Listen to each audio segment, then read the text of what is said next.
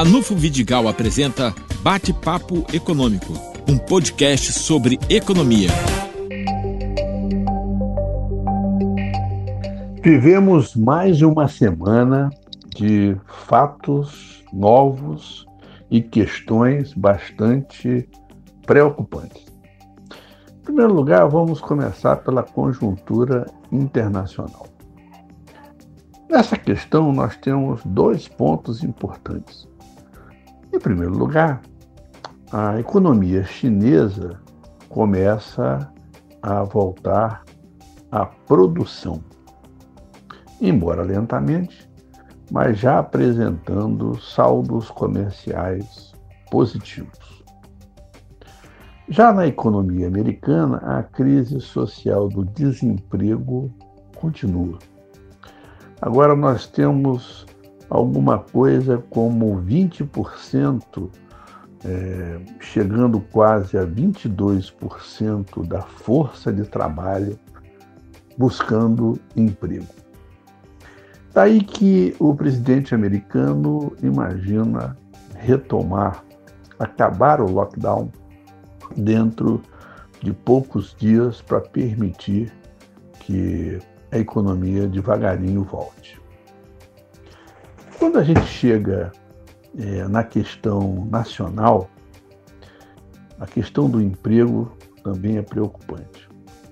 Um indicador que surgiu e que foi dado em primeira mão pelo portal Rural dá conta de que nós vamos ter cerca de 154 bilhões do auxílio emergencial que será pago para várias famílias, várias pessoas que estão na informalidade e perderam sua renda com a crise. Eu, inclusive, é, fiz uma estimativa de quanto isso vai representar de injeção de dinheiro na economia de campos. E aí nós vamos ter alguma coisa como 80, 83 bilhões de reais, é, levando em consideração que todos aqueles que efetivamente já fizeram cadastro recebam em três meses aquilo que lhes é devido. Portanto, isso mostra o tamanho da informalidade e o tamanho do que representou essa parada geral na economia nacional.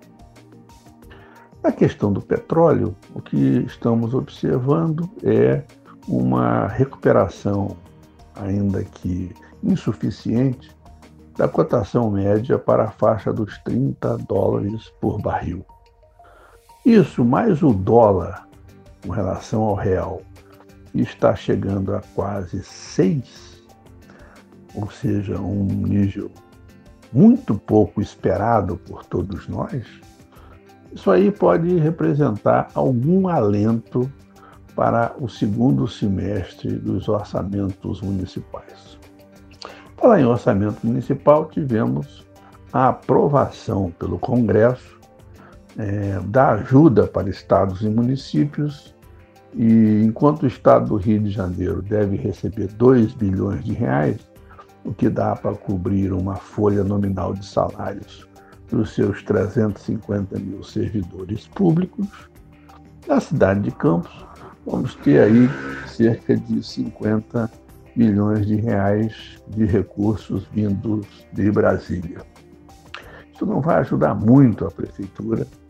Aliás, ela já começou a reduzir contratos e demitir terceirizados, sendo forçada a um ajuste rápido dado que o comércio fechado e serviços semi-paralisados e a economia andando a meia bomba está tirando recursos fiscais, está tirando empregos, está tirando também expectativas com relação à economia local.